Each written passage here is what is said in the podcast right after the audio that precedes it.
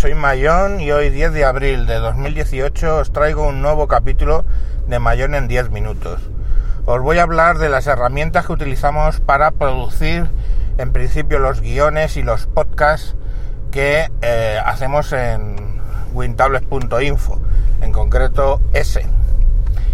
Eh, bueno, lo primero eh, utilizamos como herramienta general de, gestión del trabajo en equipo Slack. Slack es una herramienta que tiene un coste por usuario muy alto, pero tiene una versión gratuita que permite hasta 10.000 mensajes y luego, bueno, pues va borrando mensajes antiguos. Como nada de lo que decimos allí es eh, las tablas de la ley, que así, pues bueno, pues podemos perder de vez en cuando algún mensaje y no pasa nada.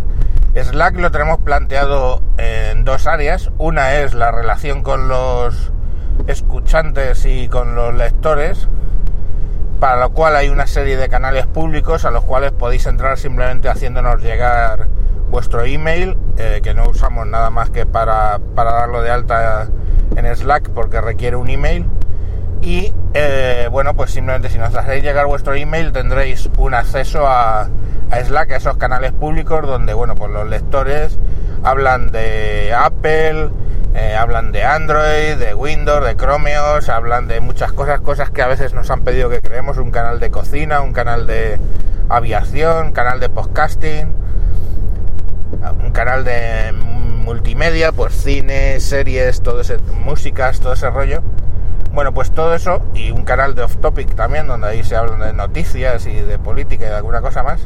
Bueno, pues todo eso está creado, pero además nosotros tenemos unos canales privados.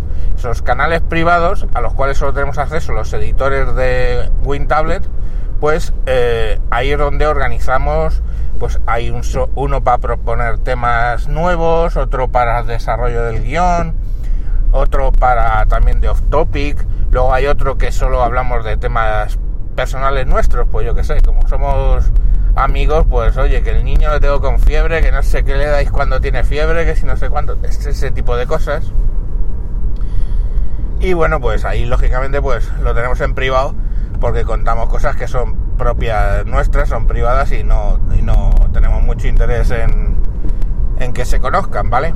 Y bueno, ¿qué es, qué es lo que el otro día, por cierto, Emilcar dijo en un, su podcast algo que yo debí entender mal, que es que él tenía problemas a la hora de utilizar esa herramienta para cuando quería que un invitado o alguien colaborara temporalmente.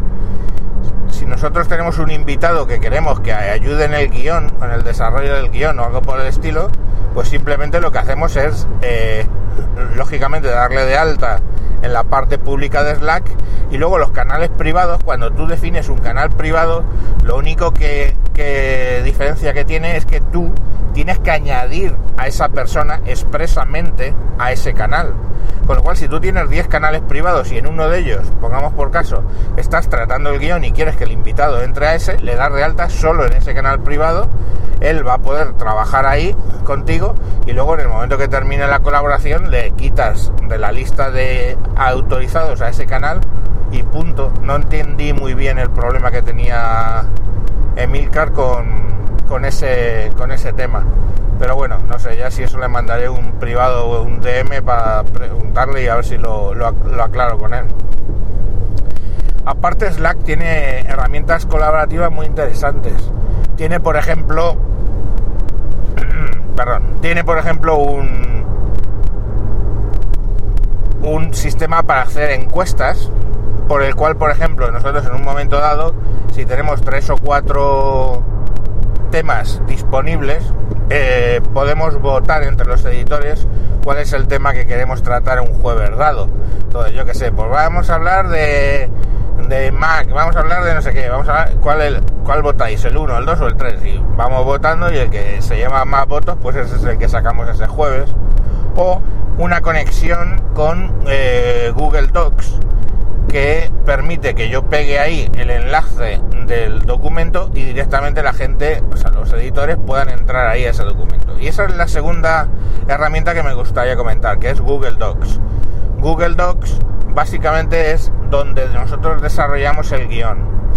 Cuando decidimos el tema, yo tengo un esqueleto de, del guion. Básicamente, pues sabéis que si habéis escuchado Quintable.info, sabéis que tenemos una parte que es introducción, que yo introduzco el programa y presento a los, a los, a los editores y a los, a los sospechosos habituales y a los editores, o sea, perdón, y a los invitados, luego una parte de noticias, una parte de gadgets y eh, el tema, ¿no? Y luego la despedida. Bueno, pues eh, generalmente lo que, lo que hacemos es que genero el guion del nuevo capítulo con el esqueleto ese y cada uno pues va rellenando ahí lo que quiere cree conveniente. Eh, para trabajar en grupo Google Docs es, es, lo mejor, quiero decir, cada, yo he llegado a estar 5 o 6 personas editando el mismo texto todos a la vez sin ningún género de problemas. Cada uno en su sección, cada uno con sus cosas y, todo muy bien, la verdad. Eh, ¿Qué es lo que suelo hacer?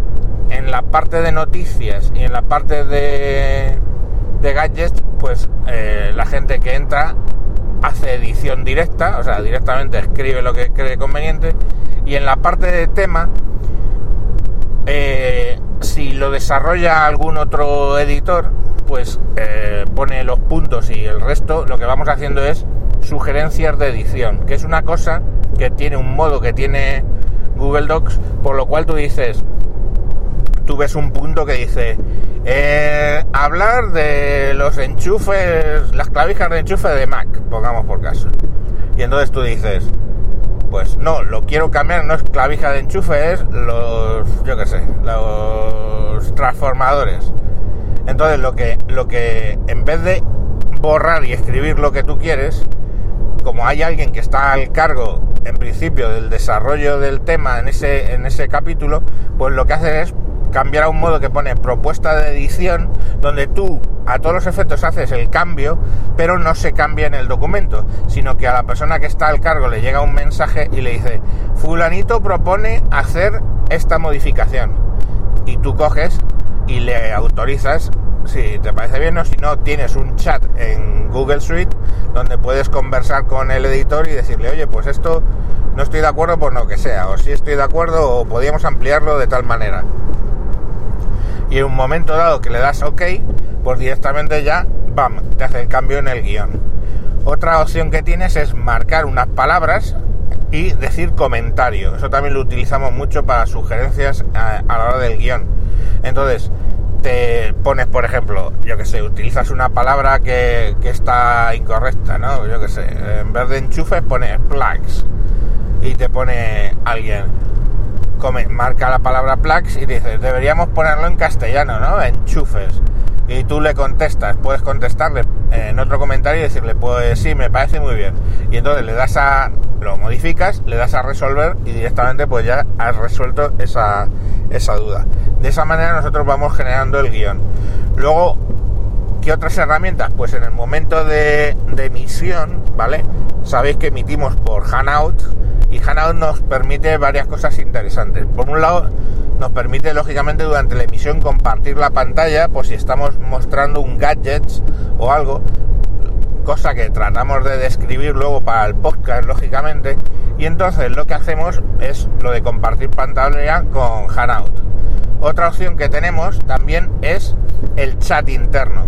Hanout lleva un chat que es donde nosotros vamos eh, coordinando la emisión. Yo, por ejemplo, voy leyendo ese chat y si me dice Rafa, por ejemplo, ahora me toca a mí, porque quiere decir algo, o según termine Juan Luis, hablo yo, dice otro. Vale, y yo voy dando los turnos y voy a decir, vale. Y entonces le digo, oye, eh, Rafa, muchas veces que escucháis, oye, Rafa, eh, quería decir algo. Claro, ¿cómo sé yo que quería decir algo? Porque me lo ha puesto por el chat, lógicamente. ¿Vale? Por ese chat interno. No tiene nada que ver con la gente que sigue la emisión en directo con YouTube, que tiene un chat que son los, digamos, los oyentes. Ese chat, ahí es donde contestamos las típicas cosas que van diciendo los oyentes y las voy metiendo en el programa diciéndolo. Entonces eso es otra herramienta. Y luego ya la última herramienta que, que utilizamos es, una vez que ya hemos terminado el programa, convertirlo, sacarle el audio para convertirlo y subirlo a iBox eh, en podcast, ¿no? Una vez que terminas el Hanout, al cabo de una o dos horas, el, el vídeo está completamente disponible en YouTube, pero el audio lo tengo que hacer yo. Y entonces lo que hago mmm, suele ser dos alternativas. Si, si, lo estoy haciendo en un PC, cosa rara, porque ya PC no, no utilizo, tengo el JDownloader, que le pongo el enlace al vídeo y me puedo descargar el, el audio. Y el audio pues directamente lo subo a iVoox.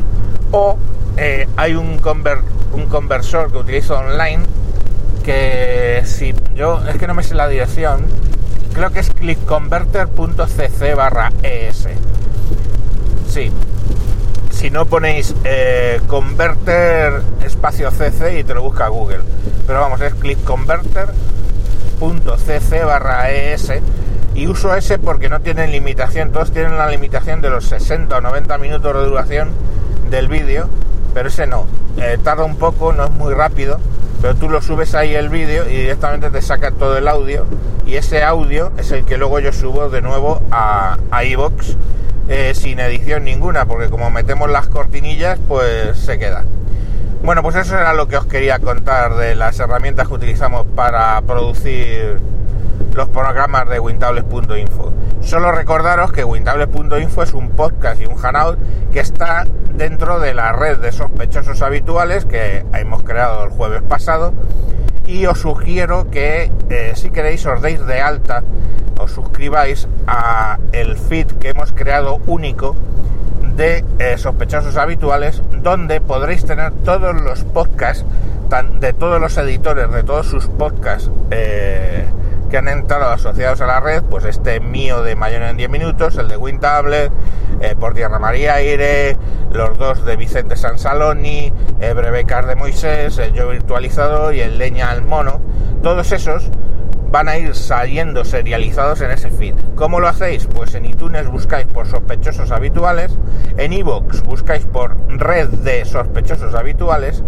y si no, en vuestro podcatcher, seguramente poniendo sospechosos habituales ya salga el programa, o si no, utilizáis este feed que es bit.ly barra sospechosos habituales, todo junto. El bit bit.ly barra sospechosos habituales. Sin más, me despido. Un saludo y hasta próximos capítulos. Adiós.